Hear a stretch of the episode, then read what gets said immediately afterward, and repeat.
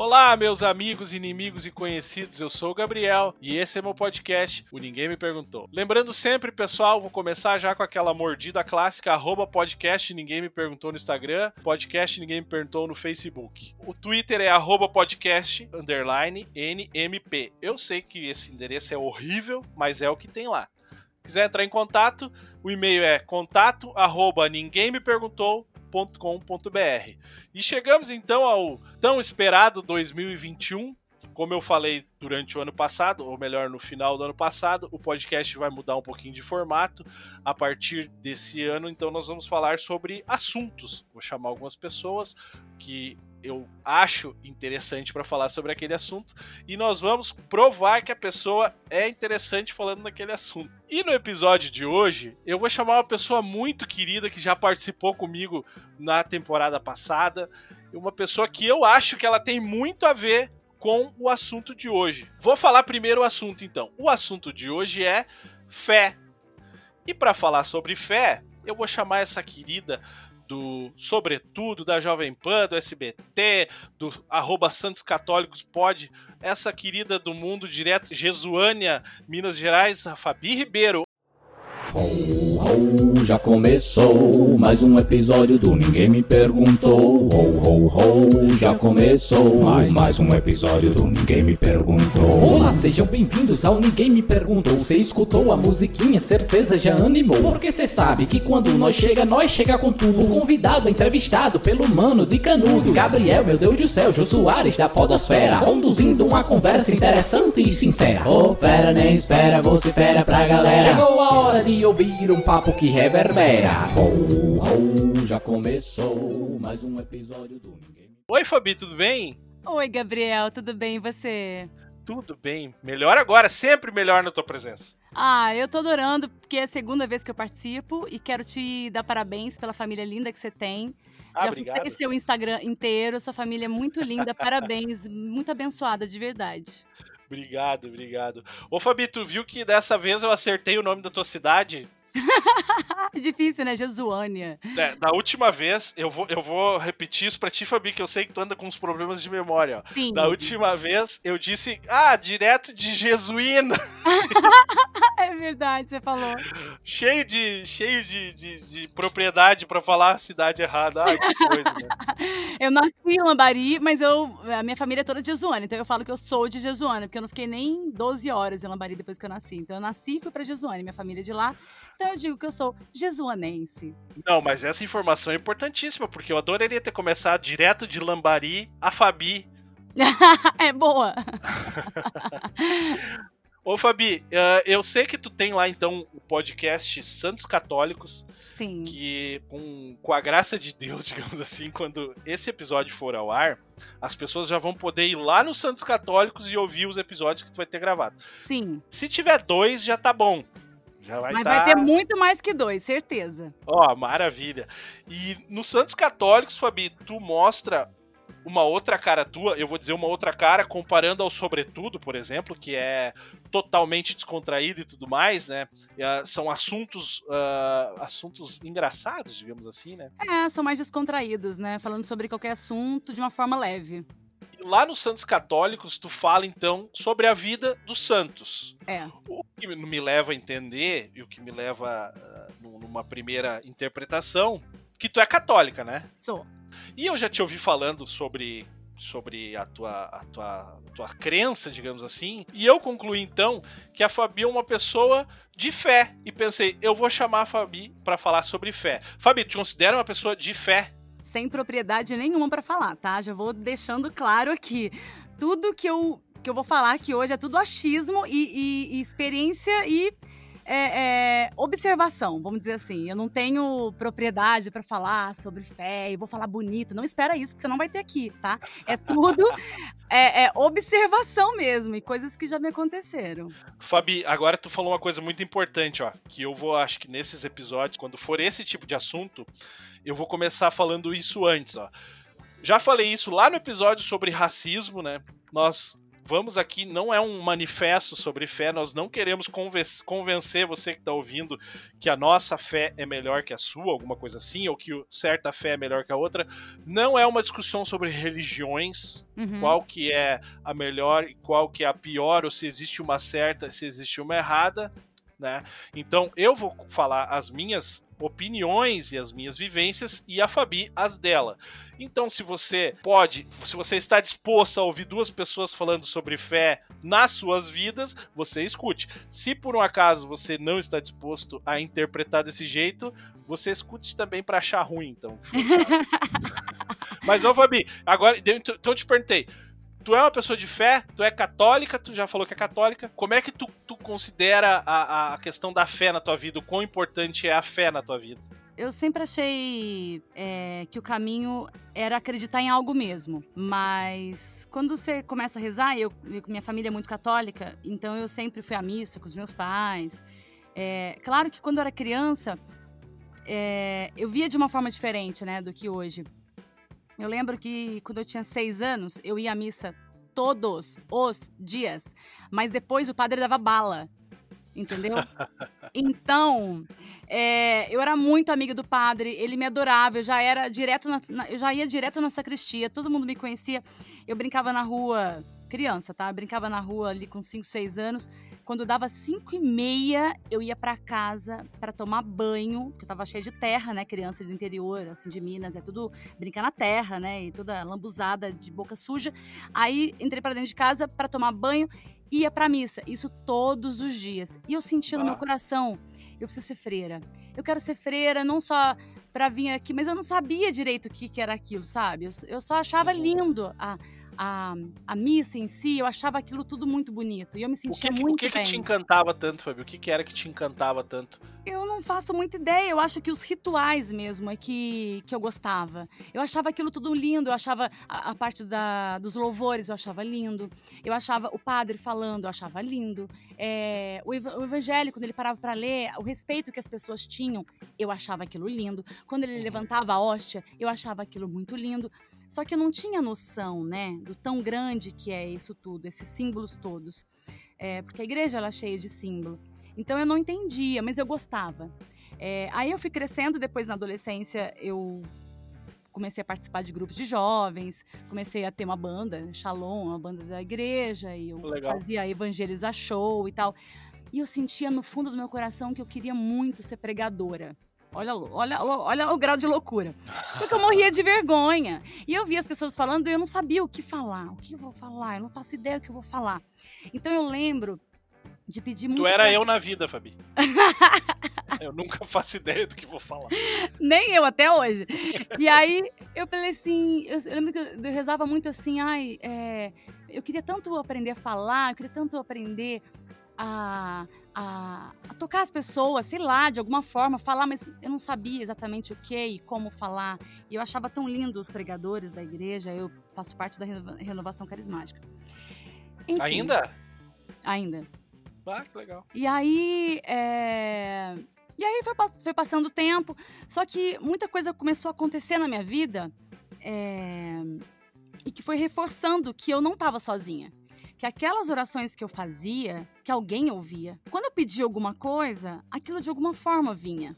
E eu falava, não é possível, que é coincidência. E eu sentia no meu coração que não era mesmo, sabe? Uhum. É, eu sentia que tinha realmente algo mais. Algo muito maior, muito mais grandioso. Muito mais importante do que só ir à missa de domingo. Não era isso a questão. Você ia num encontro de algo grande. E que aquilo realmente ia fazer diferença na minha vida. E aí é, mudei de cidade com 19 anos, fui para Pouso Alegre. Lá eu fiquei longe, longe de tudo, porque eu morava um pouco mais longe da igreja. E aí não ia mais à missa. Pensei uns quatro anos meio assim, sabe? Tipo, não ia muito à uhum, missa e tal. Rezava em casa, mas também não rezava mais terço, porque eu rezava muito terço antes. Não rezava mais terço. E eu passei muito tempo longe. Olha, Gabriel, nessa época que eu passei longe, eu dei uma desvirtuada boa, sabe? Eu sinto que. Será que é porque ficou longe da família também, Fabi? Não, minha família tava lá. Ah, foi todo mundo?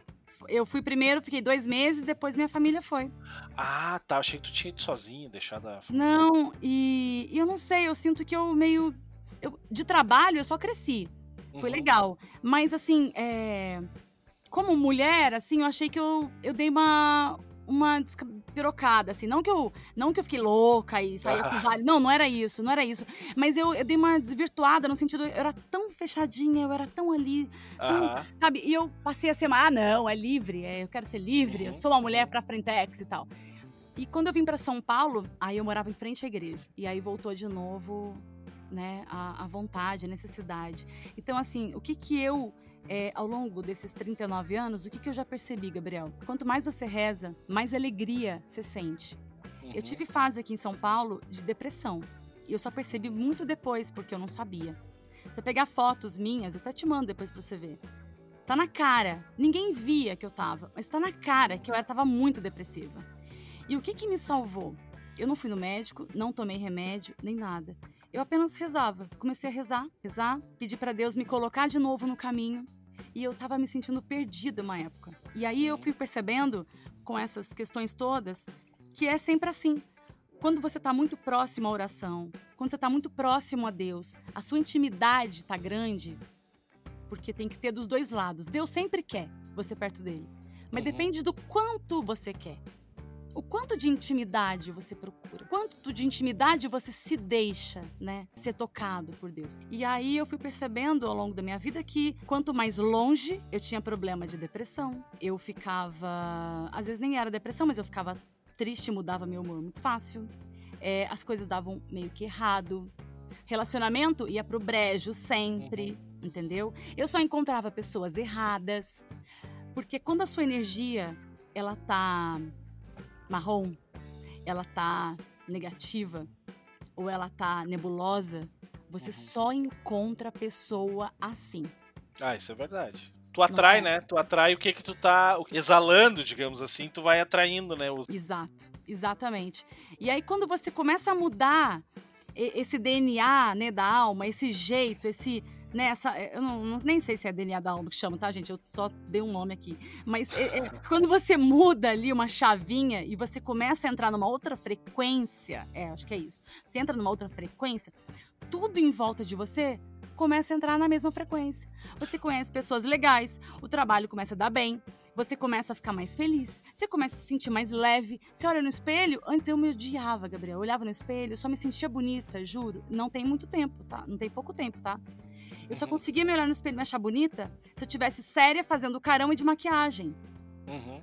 Precisava do errado. personagem. Eu Precisava do precisava, personagem. eu precisava estar coberta de uma coisa que não era minha, pra eu olhar e falar agora sim.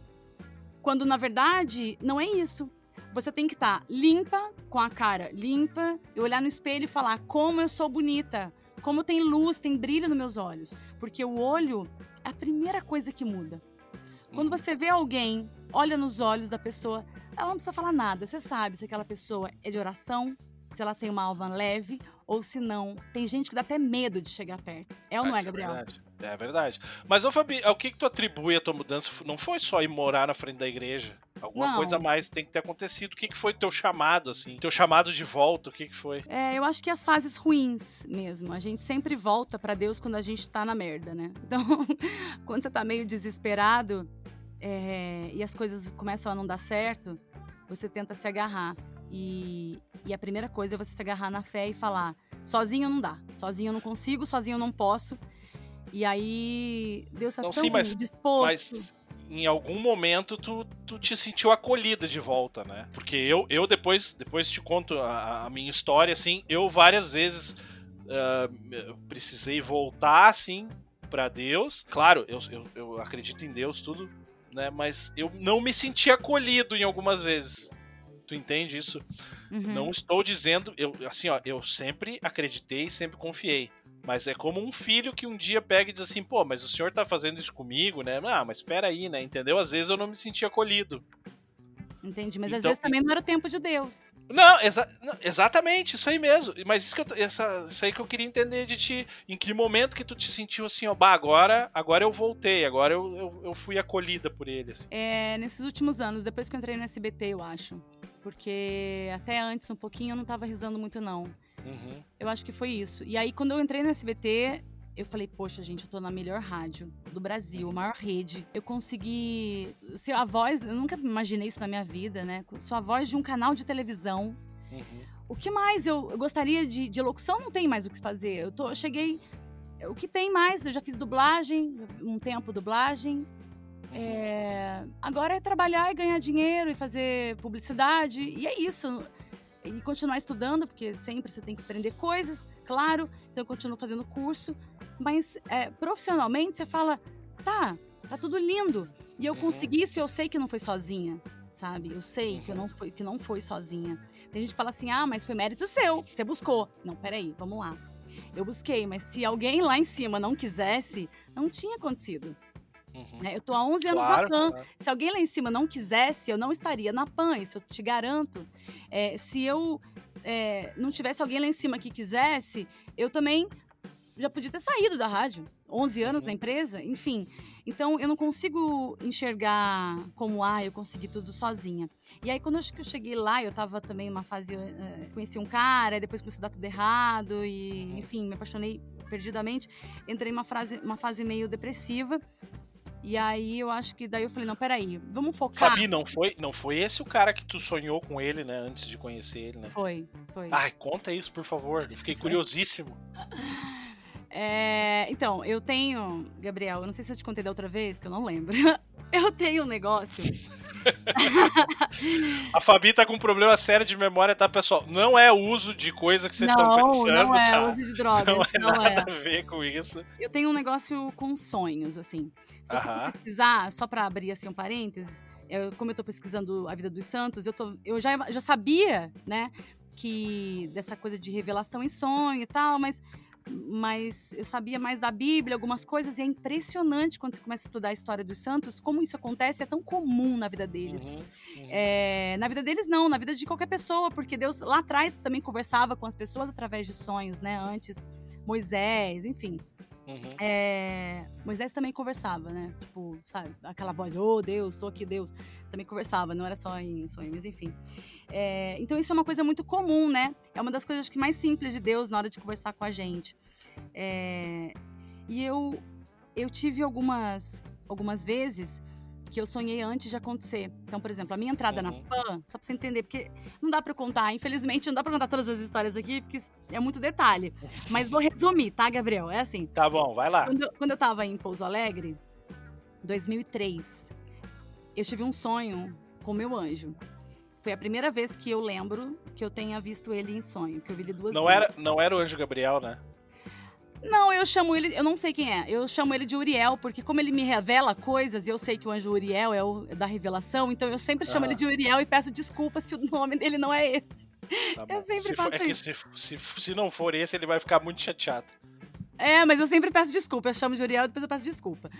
Mas, Mas eu- deve ser, né, Fabi? Porque se ele é o anjo da revelação, a primeira coisa que ele tinha que te ter revelado era o nome certo dele. Então deve ser Uriel, né? Porque senão tu ia dizer, ó, meu anjo Uriel lá no sonho, e ele ia dizer assim, não, Fabi, meu nome não é Uriel. maravilhoso. Era, tinha que ser a primeira revelação dele. Tinha né? que ser, né? Pra falar, "Ah, olha, você tá falando comigo, tá? Eu tô pulando. Não, mas foi, foi assim, eu, eu encontrei com ele num sonho, é que foi, o sonho foi muito maluco. É, eu tava num ambiente, uma pessoa que eu não conhecia, e de repente deu pausa no ambiente. Sabe quando dá pausa, que nem em filme? Deu Uhum. pausa. Aí eu, Uhum. só eu, não pausei, eu falei, que- que coisa estranha é essa? E sonho, é, existem vários tipos. Eu estudo sonho desde os 14 anos. E sonhos existem vários tipos. É, tem os sonhos que, quando você vê detalhe e cor, ouve música, e você tem a autonomia dentro do seu sonho, é sinal que você não está sonhando, você está se projetando. E foi Nossa. exatamente assim. É. Foi exatamente assim. Eu tinha controle e autonomia de tudo. Não era aquele sonho que você faz as coisas e você não sabe nem o porquê está fazendo. Não, eu tinha autonomia. Igual eu tenho agora, por exemplo. E aí eu falei: o que está acontecendo? Que coisa louca é essa? Tudo em pausa? É filme? Eu fui pro teto. Eu fui levada pro teto, assim, pelas costas. Eu fui levada pro teto e fiquei parada no teto, Uhum. olhando para baixo. E aí eu falei: o que que tá acontecendo aqui? E eu sabia de tudo, que tava sonhando e que aquilo tava acontecendo real. Eu sabia e eu só perguntava o que tá acontecendo. Aí nessa hora ele desceu, assim, do meu lado uma luz, mas uma luz, Gabriel, tão forte, tão forte. Ele desceu assim do meu lado, eu olhei de lado e eu vi dos braços dele, da pele dele, saía fachos de, é, fechos de luz ou fachos? Fechos de luz? Hum, Fechos, não né? sei. Saía fechos de luz Saía luzes. de uns três dedos, vai. Aham. Saía da pele dele. Ele era loiro, de olho azul. Mas pensa no cara mais lindo do mundo. Do, do anjo ou do cara esse? Esse é o anjo. Ah, esse é o anjo, tá. Pensa no, no cara mais lindo do mundo. Tá, pensei. Agora você multiplica três vezes. Era a beleza do desse anjo. Ele Ah, era, eu vi, eu ele vi era o Joaquim, ele era gus- que Joaquim? o meu filho. Ai, que lindo! então, e aí ele, eu virei pro lado e olha que doideira, Gabriel. Você falou assim, ah, ele não falou seu nome. Eu já conhecia ele. Sabe o que eu falei pra ele? Ah. Eu olhei assim de lado e falei, ah, é você? Tipo assim, brother, já conhecia. Aham, aham. Aí, só que eu não sei explicar por que que eu falei isso. Eu só olhei pro lado e falei, ah, é você? E, vo- e voltei a olhar pra baixo. Aí ele falou, Fabiana, presta atenção. Você não pode. Você vai acordar amanhã e você não pode esquecer disso. Eu falei, pode falar. Aí ele falou, eu vou te mostrar uma cena. Isso um dia vai acontecer na sua vida e você vai querer muito desistir, porque você vai estar passando por uma fase difícil. Mas não desiste, porque quando isso acontecer, sua vida vai mudar. Então fica tranquila. E aí eu falei pra ele, tá bom, eu, eu, eu vou lembrar. Aí ele ficou bravo comigo, me repreendeu e falou: Eu tô falando sério, você não pode esquecer, isso é muito importante, você tem que lembrar. Aí eu falei, tá, mas como que eu não vou lembrar? Olha que loucura que a gente tá vivendo aqui, um negócio em pausa lá embaixo, a gente conversando aqui em cima, de brother. Eu falei, é óbvio que eu vou lembrar amanhã. E aí ele falou, você não pode esquecer, porque isso um dia vai acontecer. Gabriel, isso aconteceu, é a cena, exatamente seis anos depois, quando eu tava aqui em São Paulo Uhum. no péssimo momento da minha vida, no pior, assim, daqui de São Paulo. E eu, desesperada com a minha filha pequena, morando em Minas, eu não tinha condição de trazê-la para São Paulo. E eu precisava de um emprego que me desse estabilidade e eu não conseguia nada.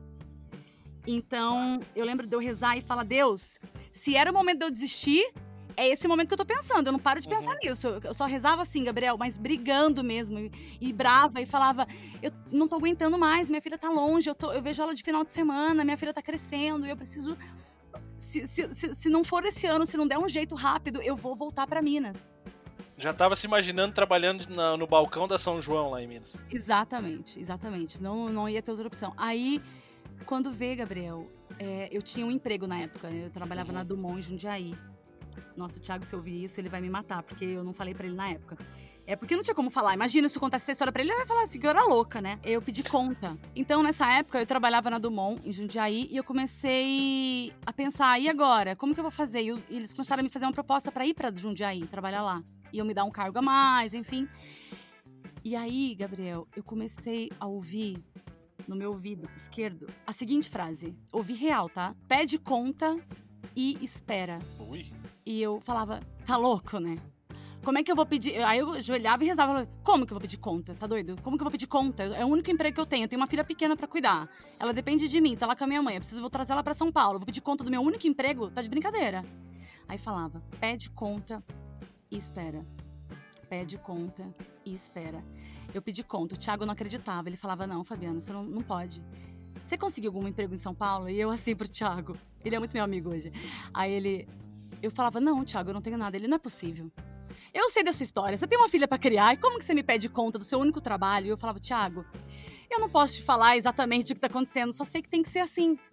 E eu só Ah, ele pensou que tu tinha ganho na Mega Sena. é, acho que ele pensou alguma coisa, tipo, ah, ela conseguiu alguma coisa e não quer falar, alguma coisa do tipo.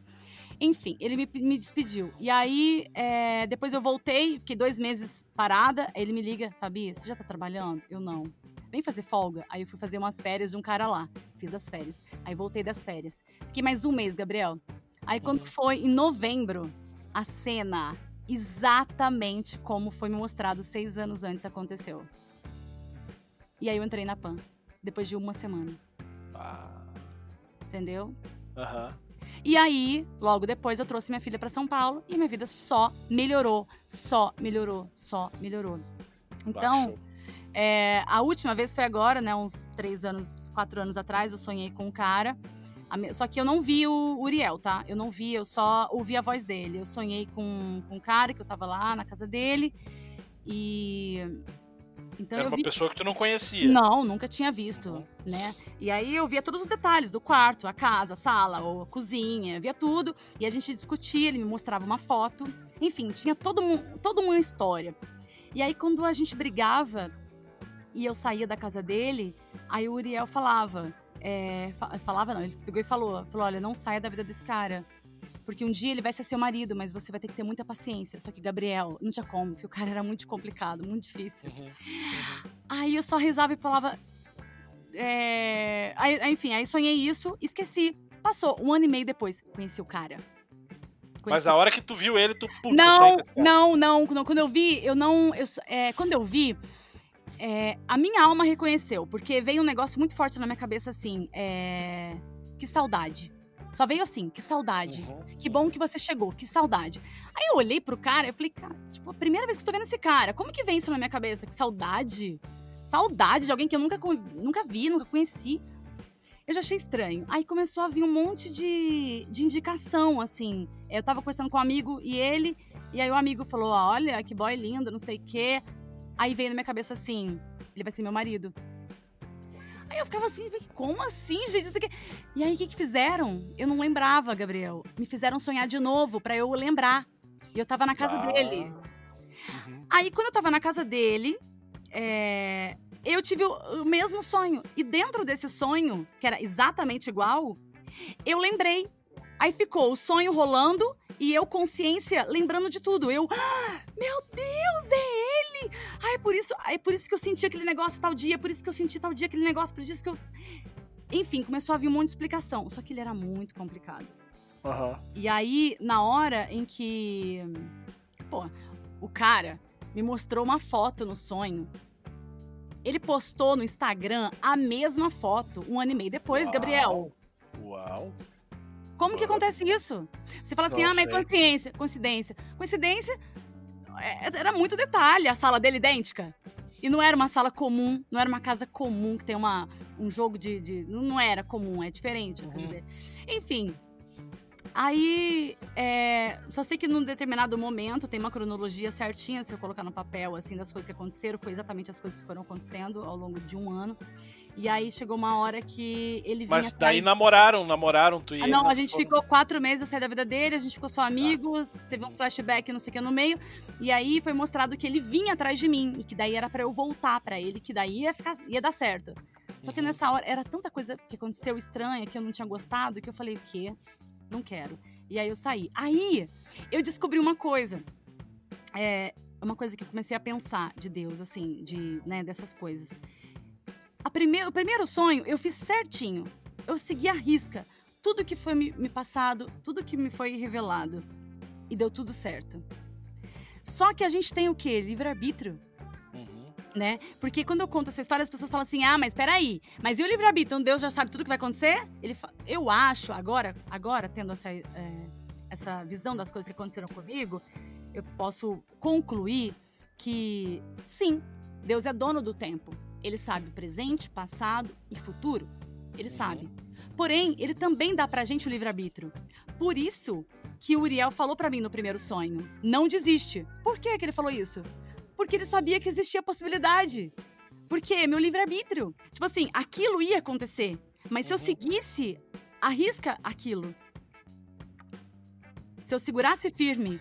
Ah, E da mesma forma Mas, que o segundo pera. sonho, ele falou: você vai casar com ele, mas vai ter que ter paciência. Eu não tive paciência e saí fora. Mas o, o, o- o- Não teve paciência, Fabi, mas ele, tu não disse que ele era complicado? Ele era muito complicado. E aí eu não conseguia, não dava conta. Ah, o ego lá em cima, eu não gosto disso. Não, mas daí, Fabi, a gente cai em uma outra questão daqui a pouco. Tu, tu, tu vai te apegar. Daqui a pouco. Eu, eu já acho, já vou interpretar isso diferente. Daqui a pouco o anjo tá te falando outra coisa. O quê? Não, outra coisa, porque assim, ó. ah, ele não ia te colocar num relacionamento abusivo. Então, eu pensei nisso. Eu rezava falando assim, gente, Deus, não é possível. Jura mesmo que eu vou ficar com esse cara? Gabriel, sabe um dia que ele falou pra mim? Eu tava conversando com ele, eu não lembro o que que era, é, sobre o trabalho dele, alguma coisa que tava... E aí ele falou um, um absurdo em relação a outra pessoa.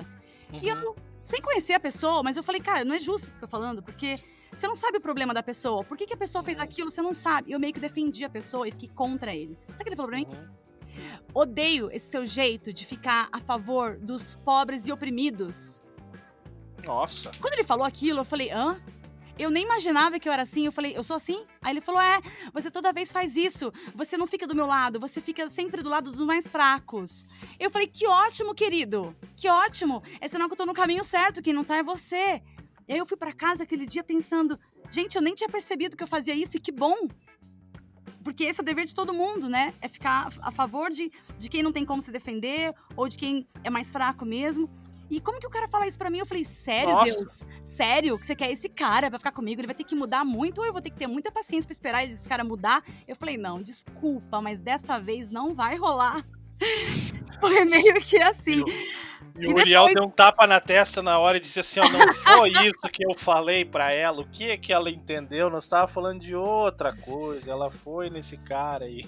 Não, mas me mostrou o cara. Mas daqui a cara. pouco era, era- ele tava dizendo assim, ó, tu tá vendo esse cara aqui? Esse cara aqui é o seguinte, ó, tu tava ouvindo outra coisa. Esse cara aqui é o seguinte, ó, tu vai te apaixonar por ele, o cara é bonitão, não sei o que, não sei o que. Ele é charmoso, tu vai te apaixonar por ele. Só que assim, ó, tu não vai casar com esse cara. E tu entendeu, tu entendeu o contrário, talvez tenha sido isso. Não, ele falou exatamente com essas palavras. Um dia ele vai ser seu marido, mas você vai ter que ter muita paciência com ele. Falou Ah, Fabi, agora, agora, palavras. agora eu fiquei pensando, eu te falando tudo isso, e daí um dia tu vai lá e reencontra o cara e casa com ele. Sei lá. Mas aí, Aí ele o casou, ele o casou cara- ano passado. Ele acabou casando com uma O pessoa. cara vai ouvir o podcast lá e vai dizer: Quem é esse cara aí? Eu acho que eu vou mandar alguém matar ele.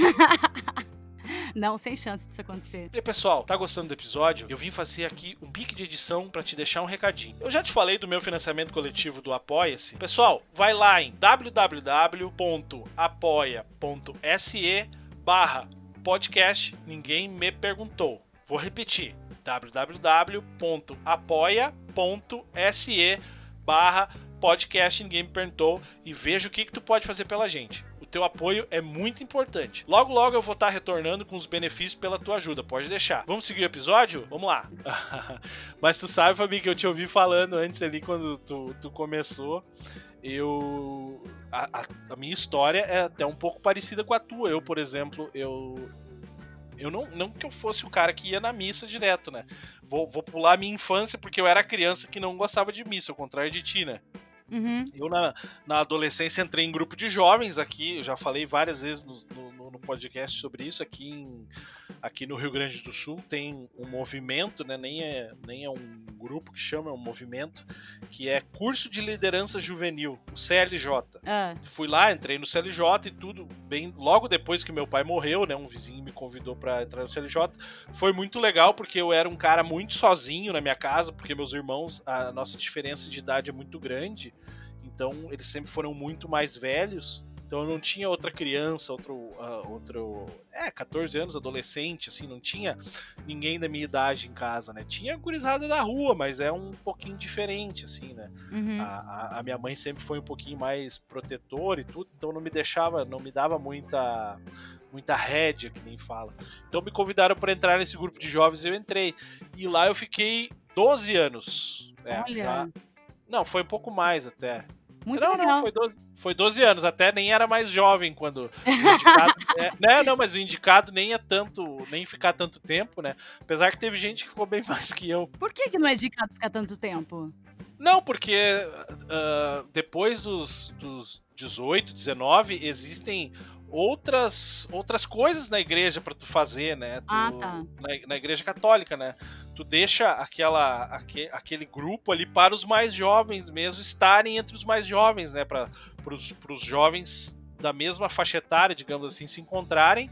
Tu vai tu vai exercendo a tua liderança, organizando as coisas e chega um ponto que é indicado que tu saia e deixa, deixe outros líderes tocarem, né, continuarem, né?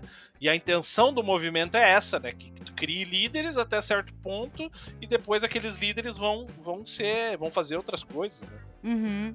Então a intenção é essa aí.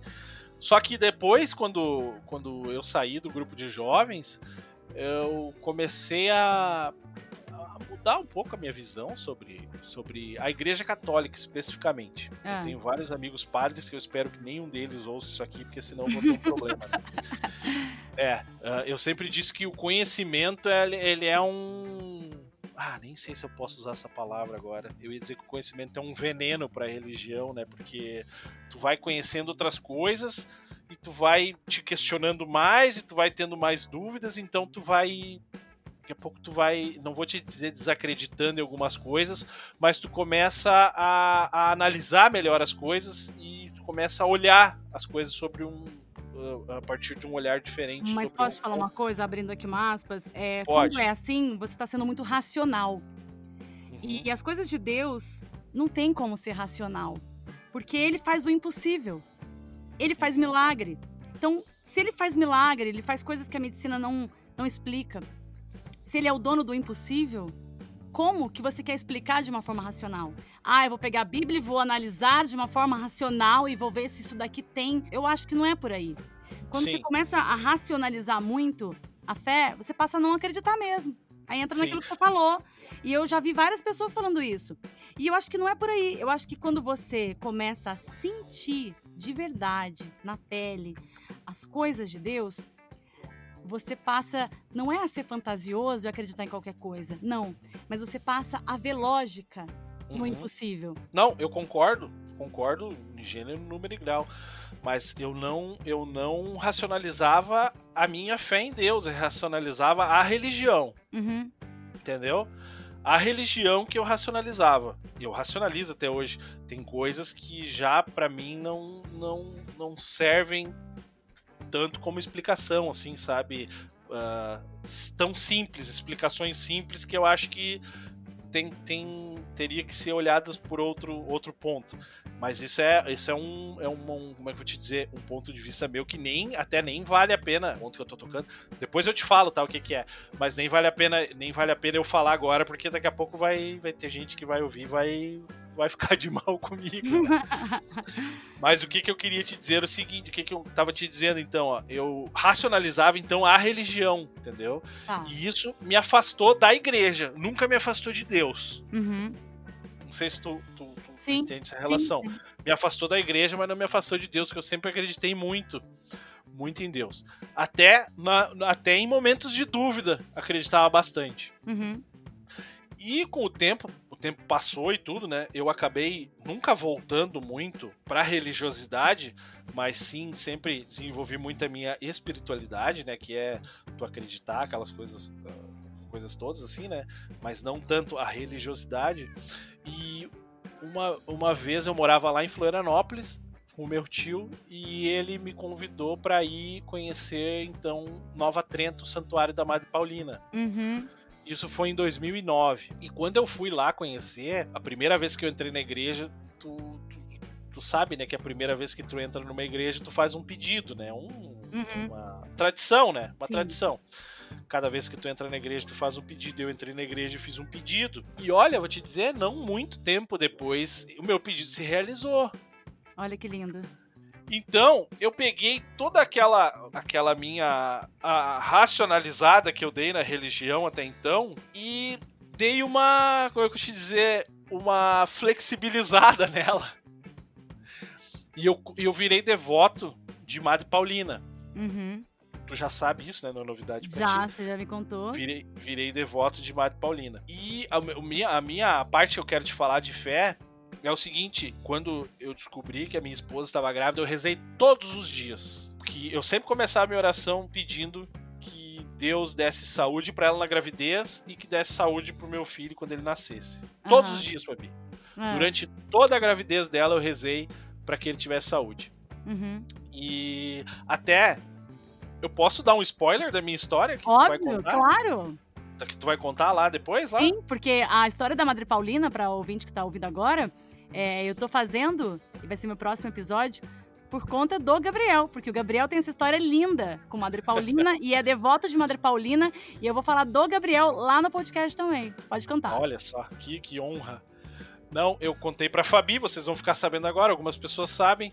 uh, depois que meu filho nasceu, quer dizer, até antes dele nascer, um, um, ano antes, eu vou todos os anos ao santuário de Madre Paulina, uma vez por ano. Uhum.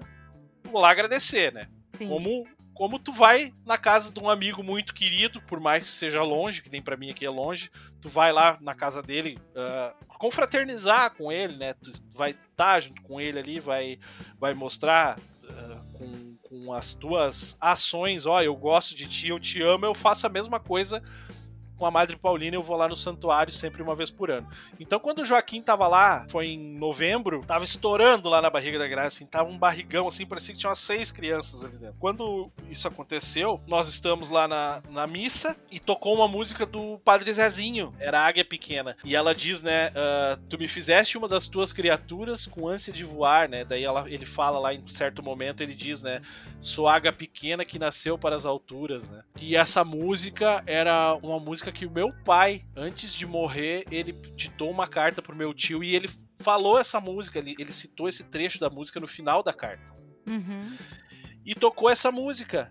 O pessoal lá tocou essa música. E nessa hora, eu olho pra porta. Eu te juro, Fabi, uhum. se a Grazi não tivesse visto, eu, eu ia ter achado que era coisa da minha cabeça. Uhum. E nessa hora, eu olho pra porta e passa um ônibus na frente da porta. Um ônibus cinza. E tu vê que não é uma coisa tão comum. Era um ônibus cinza é. com escrita vermelha do lado escrito Elvio, que era o nome do meu pai. Olha isso. E eu olho pra porta e a Grazi olha pra porta no mesmo tempo, assim, olha para mim e nós ficamos assim, os dois meio que, né? Uhum. Depois ainda fui, fui procurar se existia o tal de Elvio e achei uma aviação Elvio aí em São Paulo, até não sei que cidade de São longe, Paulo. Longe, longe, longe. Aham. E aí eu, eu pensei, tu vê, né, cara, como é que são as coisas, né? Como é que as coisas se apresentam pra gente, né? Quase que, para mim, aquilo foi um sinal de, ah, vai dar tudo certo, né? Sim. São as coisas dando certo. E tu sabe, Fabi, que depois, essa parte assim eu não te contei, mas eu rezei, né? Rezei tanta, tantas vezes, chegou nas 40 semanas lá e o Joaquim não vinha. É. Fomos pro hospital uma madrugada, a Grazi com muita dor e o médico mandou a gente de volta para casa. E a gente voltou e ela sentia as contra a contração e tudo, né, as contrações e tudo, e não tinha dilatação nem nada. E de manhã eu lembro que quando eu acordei ela disse: "Ah, me leva pro hospital de volta". E a gente foi. Uhum. E aí ela entrou e eu fiquei na salinha. E lá na, na, na, na no exame que eles fizeram nela, né? Não sei se, se tu conhece, mas eles colocam tipo uns microfones na barriga para escutar o coração do nenê, né? Uhum. E eles colocaram aqueles microfones nela e eles colocam um volume bem alto e a Grazi disse que o coração tava normal. A médica veio e disse: Ah, Grazi, tá normal, realmente, vai ter que esperar mais um pouquinho, talvez vá doer mais um pouquinho. Daí disse que olhou pra Grazi e disse assim para ela: Mas eu vou esperar mais um pouquinho porque eu sou velha. Ela disse bem assim: Porque hum. eu sou velha e velho é teimoso, eu vou esperar mais um pouquinho. E deixou. Hum. E saiu porta fora. E deu 10 segundos, o coração dele parou de bater. Aham. Em 10 segundos o coração ficou dando, tocando alto por mais 10 segundos. E quando deu os 10 segundos, o coração parou de bater e a Graça sentiu uma dor muito forte e chamou a enfermeira. A enfermeira veio, olhou e já me chamaram e ele nasceu. Assim, ó. Não deu nem tempo de avisar ninguém, eu só mandei uma mensagem pra, pra minha sogra, escrevi avisa minha mãe que o Joaquim vai nascer. E 15 minutos depois dessa história que o coração dele parou de bater, eu tava segurando ele no colo lá com uns olhão bem grandão me olhando lá. e agora tá ele aqui com quase dois anos, quase destrói a casa inteira e, e faz o, loucu as loucuras dele e tem o olho azul mais lindo que eu já vi na vida. Cheio mais de saúde o do anjo. Ai, então, ele é muito então, lindo, sua família é muito linda, parabéns. Então, né, Fabi, eu, eu, eu, eu gosto sempre de deixar claro, assim, né, que na minha, na minha opinião, essa questão de fé e religião, né, elas, claro, elas são a mesma coisa, mas tu pode muito bem analisar elas cada uma do seu jeito, né? Tanto que a gente conversando aqui mesmo, a gente tem até um eu não sei se a palavra certa é essa, mas é um sincretismo, né? Que é, é olhando de várias coisas e tudo mais, né? Uhum. Uh, eu queria te perguntar, Fabi, que tu me contou antes que tu tem um padre que é teu amigo, que seguido tu leva tuas dúvidas para ele. É, eu, eu tava procurando alguém para me ajudar com santos católicos, logo no início. Liguei para várias paróquias aqui perto de casa e a resposta que eu tinha era: ah, não dá, é muito trabalho aqui, a gente não, não tem como ficar à disposição e tal. E aí eu falei, Deus, você viu que eu tentei. Eu sempre rezo assim, eu tento, aí eu não consigo, eu me reporto. Aí eu falo, você viu que eu tentei, eu não consegui, mas eu precisava de alguém que me ajudasse. E aí, naquela semana, um padre me chamou no Instagram e falou: Eu ouvi seu podcast, Os Santos Católicos, e eu tô aqui me colocando à disposição. Não sei se você tem alguém para te orientar. Eu não sei muito das histórias dos santos, porém, eu tenho professores é, no seminário que são especialistas em vidas de santo. Então, Legal. se precisar de alguma, de alguma coisa, eu posso te ajudar. E aí virou um grande amigo, que é o padre Ricardo. Que é longe, hein? De Osasco, longe.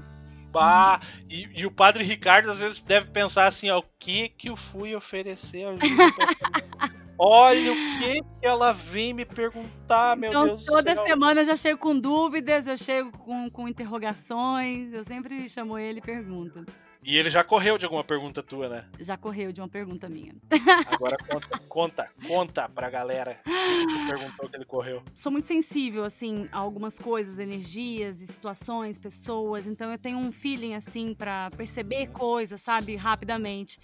E eu não sei também se é isso, ou se é alguém só que permitiu que eu visse algo mais. Quando eu tinha uns 15, 14 anos, eu cheguei na cozinha lá em casa e aí tinham 10 pessoas em meio círculo, todas de branco, orando. Uau. O que, que, que, que, elas, que que elas oravam? Dá pra entender? Não, é a oração não, porque quando eu cheguei elas pararam e todas olharam lentamente, porque é tudo muito sutil, sabe? É tudo muito delicado. Sim. Eu te Todas- ouvindo falando, eu penso que eu sou muito cagão. Não, mas só que Eu, ter- eu teria corrido uns Não, dois dias. eu acho que não, sabe por quê? Porque na hora você sente uma paz, pelo menos foi o que eu senti, tá? Eu senti uma Aham. paz tão grande que eu não queria sair dali. Eu queria ficar olhando. E aí eu parei, aí eu lembro de eu falar, deixa eu ver se eu vejo alguém aqui, se eu conheço, né? Porque vai que tem uma tia, um, um vô, né? Aí eu lembro que eu fiquei olhando um por um, na cara de um por um. Aí tinha senhor de idade, tinha jovens, tinha homens, tinha mulheres, tinha uma mulher com cabelo grande, com neném no colo. Tinham várias pessoas. E aí eu não reconheci ninguém. E é, e- e é telepático. É telepático, eles não mexem a boca, não. Como que eu sei disso? O que aconteceu comigo? Que senão eu não saberia. Gabriel, eles não mexem a boca. Eles falam telepático e você ouve. Eu, quando a- o senhorzinho que era. Eu, eu não. Eu, ninguém me falou isso, tá? Foi só o que eu senti na hora. Que ele era o mentor, ele era o principal, o senhorzinho que tava à direita, perto da pia ele virou e falou assim: ninguém se mexe. Quando ele disse isso, eu olhei pra ele, porque eu sabia, mesmo sem conhecer a voz de cada um, o som vinha daquela região. E é engraçado que você sabe exatamente quem tá falando, mesmo sem conhecer. Uhum. É como se a pessoa Uhum. estivesse realmente ali na sua frente e falasse alguma coisa, você não vai olhar pra pessoa que falou? É a mesma coisa. Quando ele falou, ninguém se mexe, eu olhei pra ele. Aí, ela, aí ele continuou, ela está nos vendo. Aí Oi. eu pensei, é, tá tranquilo, né? Eles estão me respeitando. Eu vou respeitar, eu sei que tá rolando uma coisa boa aqui. Eu entrei na cozinha, tinha uma mesa, eles estavam atrás da mesa, em meio círculo. Eu coloquei o pratinho em cima da mesa, fiquei ainda olhando pra eles por um tempo. Isso durou uns 15 segundos tudo. Aham. Então foi bastante tempo. Porque eu queria ficar olhando aquilo, né? E aí eu, eu voltei pra, pra sala e falei, mãe, é, vai lá na cozinha que tem uma galera lá reunida. Ela tá louca, menina. Falei, tá. Essa foi. Essa foi a segunda vez. Não, mas é, da tua mãe foi lá olhar daí? Foi, não tinha nada, né? Claro, não tinha mais nada. Mas aí quando. eu Fabi, Fabi, e que, que, que explicação tu tirou disso, disso pra ti, assim? Eu Tu já deve ter refletido sobre isso, deve ter pensado. Muito, eu já, eu, já, eu já perguntei muito pra Deus assim, é, o porquê? Por que que. Por que, que fica me mostrando isso? Por que, que me mostra as coisas antes em sonho? Por quê? Por que, que querem que eu saiba disso? Por que, que, que eu vi? Por que, que eu, eu ouvi? Quando eu saí da Band, me avisaram no meu ouvido esquerdo: você vai estar trabalhando em menos de uma semana. Em seis dias depois, eu estava dentro de uma rádio evangélica e a voz falou: Você vai estar trabalhando pra mim. Eu estava dentro de uma rádio evangélica, a rádio que me ligou, eu nem sabia da. Eu, nem, Uhum. eu tinha mandado deixar no piloto lá um ano antes. Os caras nunca tinham me ligado. Eu saí, eu ouvi aquilo. E seis dias depois eu tava dentro de uma rádio evangélica. Lá era muito estranho as coisas, sabe? Porque eu não gostava muito do ambiente. Mas todos os dias que eu entrava lá, eu falava, eu não, eu só, o pastor só tá me dando dinheiro. Uhum. Mas eu não tô trabalhando aqui pra ele, não. Ele tá achando que eu tô trabalhando pra ele, não tô trabalhando pra ele aqui, não. Aqui eu trabalho é pra Deus. Porque eu ouvi que eu ia trabalhar pra ele, não é pastor nenhum, não. Aqui é pra Deus. É, a gente tem que entender que muitos trabalhos, quando você faz esse trabalho pra Deus, e independente de quem te paga, a pessoa que tá te pagando é só a pessoa que tá te pagando, né? Você trabalha numa rádio gospel, numa rádio da igreja católica, qualquer rádio, qualquer igreja que seja, é, é, de, qualquer, de qualquer religião, a religião não importa. A religião é só um veículo que te leva a Deus, né? Então, a gente só tem que escolher uma, eu acho, assim, para se fortalecer. Mas a religião não, não, não, diferencia tanta coisa. E aí eu sempre trabalhava, eu entrava lá e falava, Deus, é, é para é pra ti, é para ti. Eu vou ficar aqui até o senhor, até quando o senhor quiser, mas é para ti sempre. Então eu só recebi o dinheiro do pastor. Mas foi muito bom. Então eu sempre me perguntei, Gabriel, por quê? Por quê? Por quê? Uhum, por quê? Uhum. E aí, quando eu comecei a fazer a pesquisa dos santos, olha, eu nunca falei isso pra ninguém, eu vou falar uma coisa pra você. Eu começava a pensar, é injusto. Porque os caras, os santos, eles são pessoas muito puras. Né? E acontecem coisas extraordinárias. A Madre Paulina, por exemplo, ela teve três sonhos com Nossa Senhora. Você sabe da uhum. história. Uhum. Que, e avisou ela que ela teria uma congregação, que ela iria reunir meninas e salvar a vida de meninas, né? Salvar, é salvação no sentido de, de restaurar, de de trazer uhum. para Maria, né? E, e, ajudar como serva de Deus. Aí você fala assim, mas ai, Fabi, então é, você se acha então superior? Aí é que tá. Eu não acho que eu tenho direito disso. Eu não acho que eu. Eu já, eu já briguei com Deus, mas eu não, eu não acho que eu tenho. Eu não acho que eu posso isso, eu não acho que, que eu devo isso, eu não acho que eu que eu sou digna disso, sabe? Essa palavra. Digna do quê, Fabi? Eu não acho que eu sou digna de, de, de, de, saber as coisas antes, de receber. Ah, eu já sonhei com Nossa Senhora também, que me avisou de uma coisa que ia acontecer com, com meu pai, uhum. que eles iam perder uhum. tudo. Janeiro de. Acho que foi 97. Tava tudo certo. Minha mãe trabalhava, meu pai trabalhava, ganhava muito dinheiro, tinha casa própria. Tinha três casas. Gabriel, três casas. Tá? Um apartamento na volta do lago em Lambari dois carros, tava tudo bem, os dois trabalhando, tava tudo, tudo certo. Eu sonhei com Nossa Senhora e, e ela falou, ela, ela flutuava e tinha dois anjos do lado dela. E eu nunca vi, nunca vi asa, tá? Nunca vi asa, não. nunca vi asa. Tu sabia que era anjo só. Mas eu sabia que era, era. É, e aí ela virou para mim e ela não mexia a boca, mas eu escutava, e eu escutava às vezes meio embaralhado. Ela falou um monte de coisa, mas eu só lembro de algumas coisas, tá? Eu não, eu não lembro de tudo, porque houve meio embaralhado. É... Tanto é que na Madre Paulina eu entendi. A Madre Paulina teve três sonhos. O primeiro ela não entendeu também, né? Porque uhum. ela ouvia embaralhado. Aí eu falei, caralho, então eu não tô. Você pode pensar assim, quem tá ouvindo agora? Ai, que louca, né? Essa menina tá viajando, ela tá inventando. Cara, não, porque assim, é, é, não tem como eu criar uma coisa que eu não sabia que existia, sabe? Uhum, uhum. E aí ela, ela falou algumas coisas que eu não entendia, só que ela falou assim: do que eu entendi. Pede muito para sua família rezar o terço. Rezem muito o terço, porque esse ano será o ano mais difícil de suas vidas. Bah. E aí eu acordei e falei para minha mãe: "Mãe, eu sonhei com Nossa Senhora e ela falou que era pra gente rezar muito o terço, que ia ser o ano mais difícil de nossas vidas". Aí minha mãe falou: "Imagina, não tem como. Tá tudo certo. A gente tem três casas, tem carro, as contas estão todas pagas, tá tudo bem, seu pai tá trabalhando, eu tô Fabiana, não tem como. Acho que você se enganou. Eu falei, mãe, mas eu não sonhei porque eu quis. Eu não tenho como ter me enganado. Eu sonhei com ela, ela deu esse recado, ela pediu para eu falar para vocês que era para todo mundo rezar muito o terço. A minha mãe não acreditou. Gabriel, seis meses depois, ela descobriu uma dívida absurda do meu pai. Ela perdeu quase tudo. Bah. Só sobrou uma casa, porque ela correu e colocou no nome meu e do meu irmão. Salvou. Salvou. Uma casa. Que é onde ela mora hoje, lá em Minas, em Jesuânia. O resto perdeu tudo: carro, casa. O apartamento, uma casa e dois carros. É, então, você fala assim: tá inventando? Como? Não tem como, não, Gabriel. Não tem como. Ô, Fabi, nunca ninguém te disse pra tu, tu daqui a pouco procurar a resposta no, no espiritismo, assim? Eu não acho que é o caminho. Não, é, é, mas assim, ó, não o espírita, a religião espírita é muito estudiosa, sabe? É, ela é mais, eu acho que ela é mais de estudo do que qualquer outra coisa. Né? Mas sabe o que, que então... eu gosto, Gabriel? Eu gosto da hóstia. E só, isso só tem a, a, ali, só tem esse ritual na Igreja Católica, né? Ou na uhum, Ortodoxa, uhum. né? Que é muito parecida, que é um braço da Católica, uhum. que depois de mil e cento e pouco des, é, desligou, né? Mas é muito parecida, só é mais rígida. É então, eu gosto muito da hóstia. Receber a hóstia, Jesus ali. É Jesus que você está recebendo dentro de você, uhum. sabe? E quando eu começo a falar disso, me dá chorar, porque eu tenho saudade, sabe? É, é inexplicável. É inexplicável. Mas tu não tá indo na igreja mais? Vou, vou. Eu, eu, eu, eu leio na igreja agora.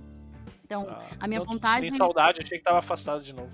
Não, eu tenho, eu tenho, eu tenho saudade de Jesus, eu tenho sede, eu tenho vontade. Então, quando Ah, eu começo sim, a falar dele, eu sou tão apaixonada por esse homem, mas sou tão apaixonada, Gabriel, mas apaixonada no mais profundo da minha alma, que quando eu começo a falar dele, me dá saudade, me dá vontade de ver, me dá vontade de estar com ele, entendeu? Não é eu morrer.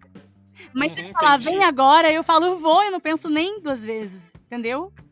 Aham, Se eu tivesse certeza que eu ia ficar perto dele. sim. Então, sim.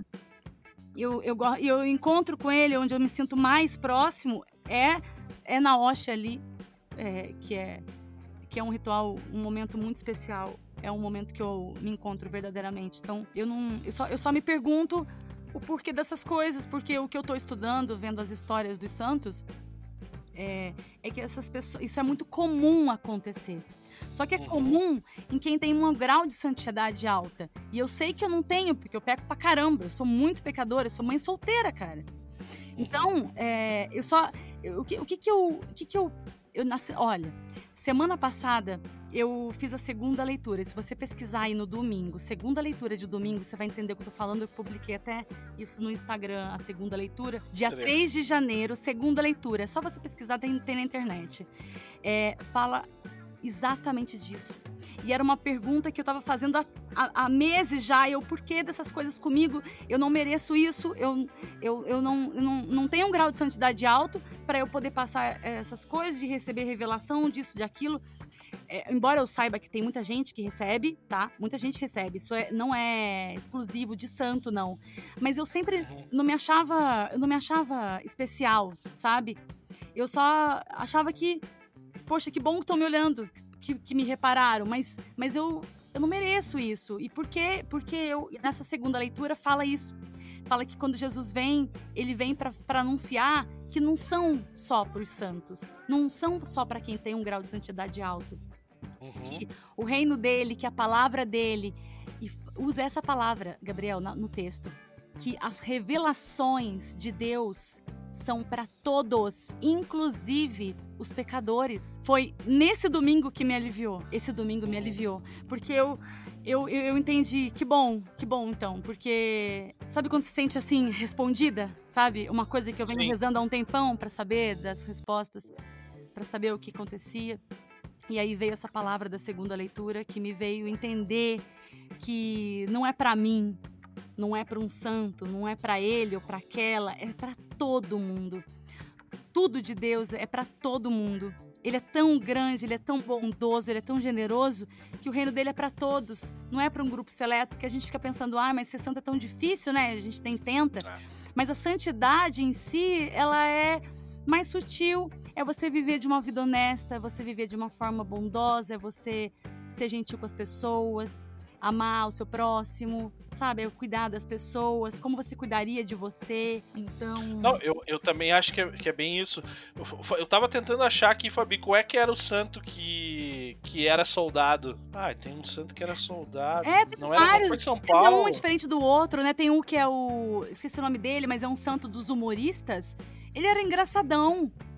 Ele contava piada, ele era todo engraçado. Ou seja, o reino de Deus é pra todo mundo real, né? Não, e, e o, que eu queria dizer pra ti é que eles, eles eram humanos também, né? A santidade deles foi adquirida pela história deles, né? A partir da história deles e com a história deles, né? Eles serem santos não quer dizer que eles eram perfeitos, né? É, a igreja fala que, né, ninguém é perfeito, mas os santos, quando eles viram santos, é porque foi constatado que ao longo da vida deles, eles foram muito, muito, um grau muito grande de perfeição, né? Ele- Eles Sim. conseguiram alcançar um grau alto de perfeição. É, mas, por exemplo, São Francisco de Assis, ele era boêmio, ele era da night, Uhum. entendeu? Ele não Uhum. queria saber. O pai dele era rico, mas ele não queria saber. Ele não queria trabalhar no comércio com o pai dele. O pai dele queria que ele continuasse trabalhando. Ele falava: não, não é isso não. Ele, mas ele gostava de da night, ele gostava de estar com os amigos dele, bebendo, curtindo. Que nem um jovem de hoje em dia, né? Mas quando ele é tocado por Jesus, pela palavra de Jesus, aí tudo muda. Ele se apaixona por Uhum. Jesus e vai viver aquilo, até abandona a família, enfim, aquela história toda que a gente conhece do São Francisco. E aí ele vive com. e cria uma congregação, que é linda a congregação dele, né? De extrema humildade, simplicidade, pobreza. Ele chamava é, de Minha Senhora, né? Pobreza de Minha Senhora. Ele adorava a pobreza. Ah. Onde tinha alguém mais pobre que ele, ele sentia até inveja. Ele falava: Não, eu que tenho que ser o mais pobre, porque eu sou o menor de todos. E olha a grandeza que tem isso, né? O lance da Uhum. humildade. Humildade, tem um amigo meu que fala: Ah, eu não gosto desse termo humildade, que eu acho que é você se diminuir. Não, nada a ver. Nada a ver, né? Que jeito mais cheio de ego de, de pensar, né? Que preocupação do ego, né? A humildade, ele é sinal de que você se coloca como tão pequeno, mas tão pequeno, e que você só quer ser notado mesmo por Deus. E, é esse, e, essa, e essa pequenez não quer dizer que você é inferior aos outros. Você nem pensa, nem quer se colocar como inferior, mas eu não sei muito explicar isso. É. Não, entendi, Mas- entendi. Mas, mas não é questão de ser, de ser pobre, de ser simples, não. Sim, é, é humildade é no sentido de se colocar na, na melhor posição, que é uma posição É- de servo de Deus, e saber que você é só isso mesmo. e quando você espera a sua vez, né, das coisas. Isso, é, você é só Tá isso. O que, que, que você é? Cara, eu só sou isso, eu só sou um servo de Deus. Isso não é. É, é que hoje em dia é tão complicado, né? Essa coisa de rede social, todo mundo querendo ser poderoso, né? Todo mundo querendo Ah, ser sim. empoderado. Eu odeio esse termo empoderado, Gabriel, com toda a minha força. Cara, quando você é empoderado, ai, a fulana é empoderada. Cara, parece que ela é cheia de poder e que ela é superior às outras pessoas. A nossa sociedade tem um culto aos ídolos, né, que tem... Eu, eu não acho errado tu, tu gostar de uma pessoa, tu admirar ela pelo trabalho dela e tudo, mas tem gente que endeusa, né, algumas pessoas. Daí tu fica com aqueles... Os, os teus falsos ídolos, aquela coisa, né? Coloca as pessoas como se fosse alguém da tua família, né? Daí eu já acho demais também. Sim, e empoderar alguém também é você reduzir a, a- a- isso é, a uma coisa tão superficial, né? Fica uma coisa tão Uhum. empobrecida. É tão pobre isso. O que, que você quer ser? Ai, eu quero ser uma mulher empoderada. Coitada de você. Desculpa quem quer ser empoderada, desculpa, mil desculpas, mas é a minha opinião.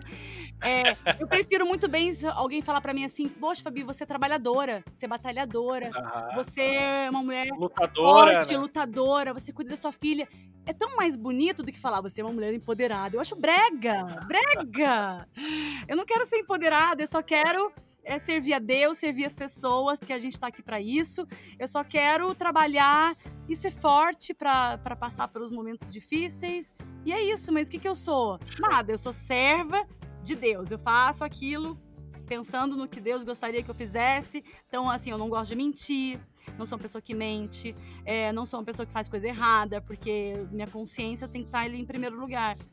Então, cara, empoderada é a última coisa que eu quero ser na minha vida. Conta pra nós o que, que a gente pode esperar então pra essa temporada desse ano do teu podcast lá dos Santos Católicos. O que que tu tá preparando? Ele vai vai fazer ele bombar esse ano? Como é que vai ser? Eu mostrei pro Lucas ontem, eu tô com 400 páginas aqui.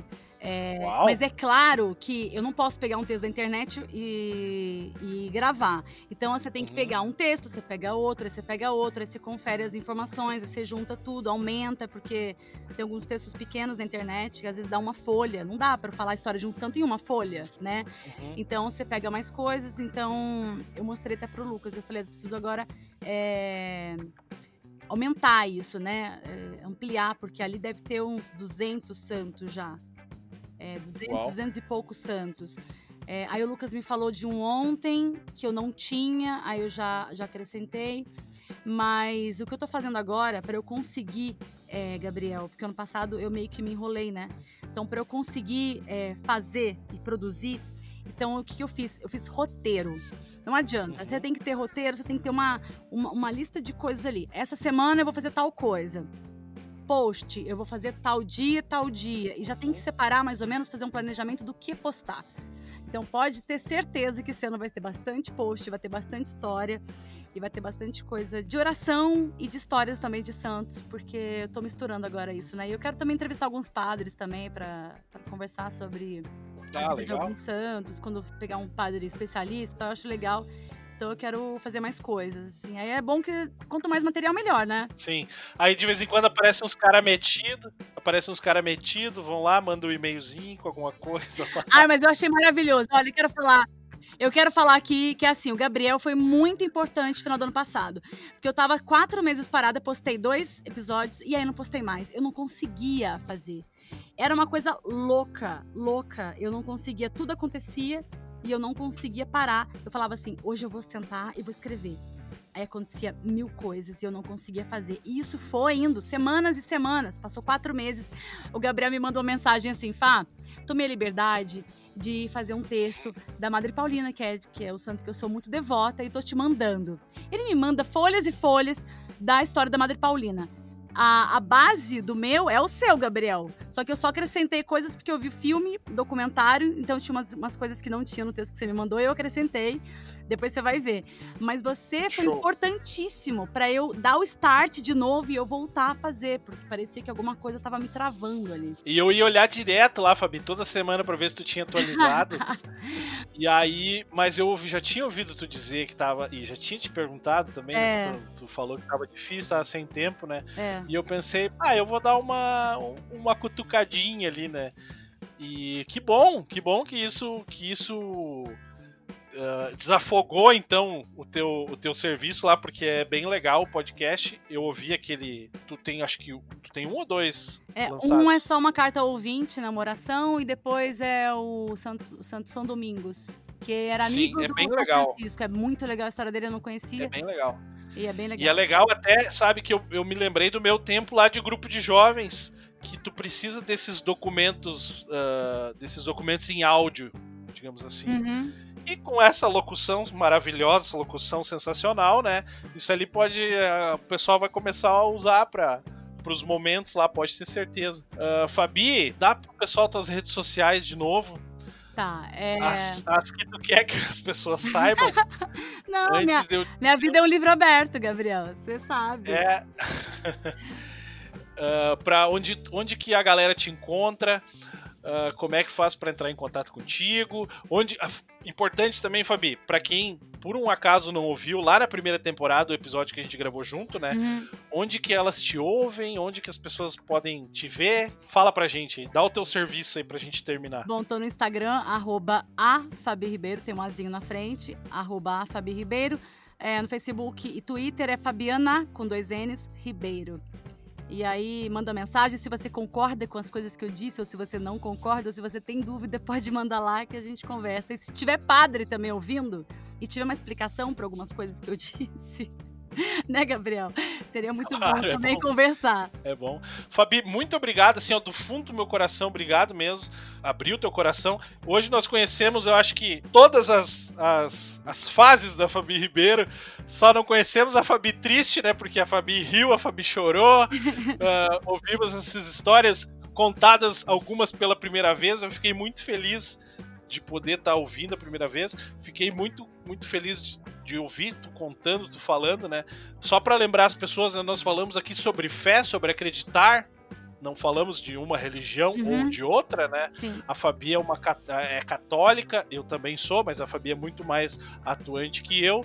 Mas acima de tudo, nós somos pessoas que acreditam e isso que eu acho que falta muito pra, pra gente, que é acreditar. Seja lá no que você vai acreditar, mas acredite, né? Porque de dúvidas eu acho que o mundo já tá já tá, já tem o suficiente. Não que as dúvidas não sejam boas, né?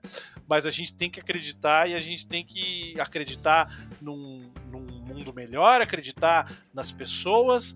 E Fabi, uh, te ouvir falar essas coisas me fazem lá no fundo do meu coração acreditar um pouquinho mais em, em tudo de bom que a gente pode receber desse mundo. É, Brigadão, Fabi, foi um prazer mais uma vez, tá bom? Que bom, eu fico feliz. É...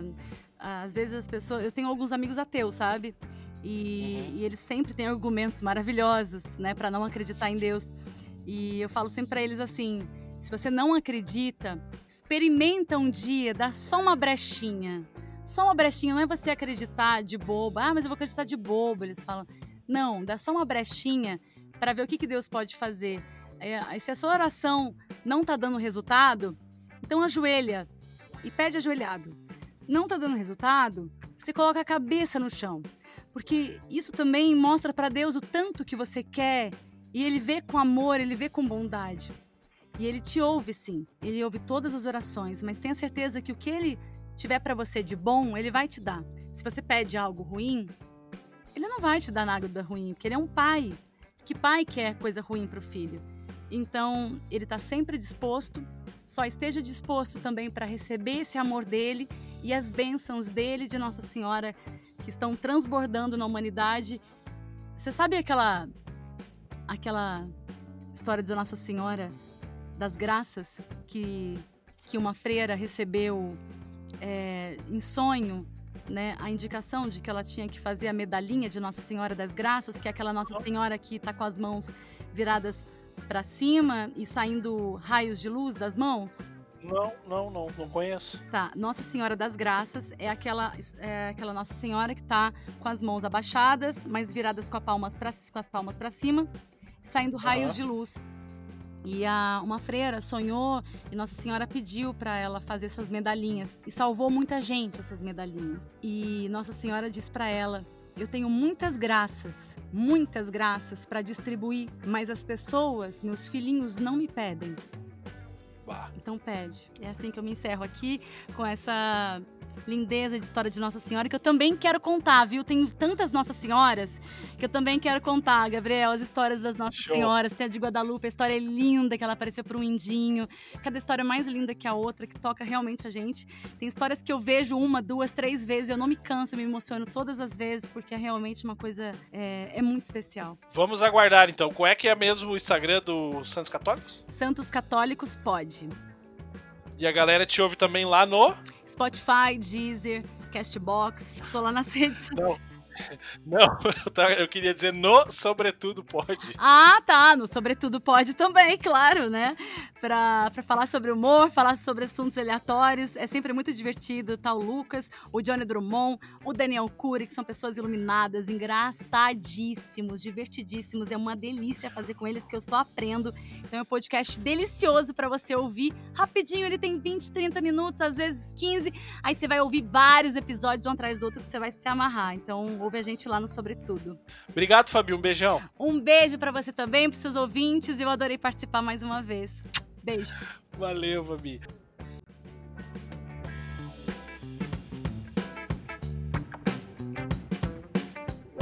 Este podcast faz parte da Podcast. Conheça os demais podcasts acessando podcast.com.br.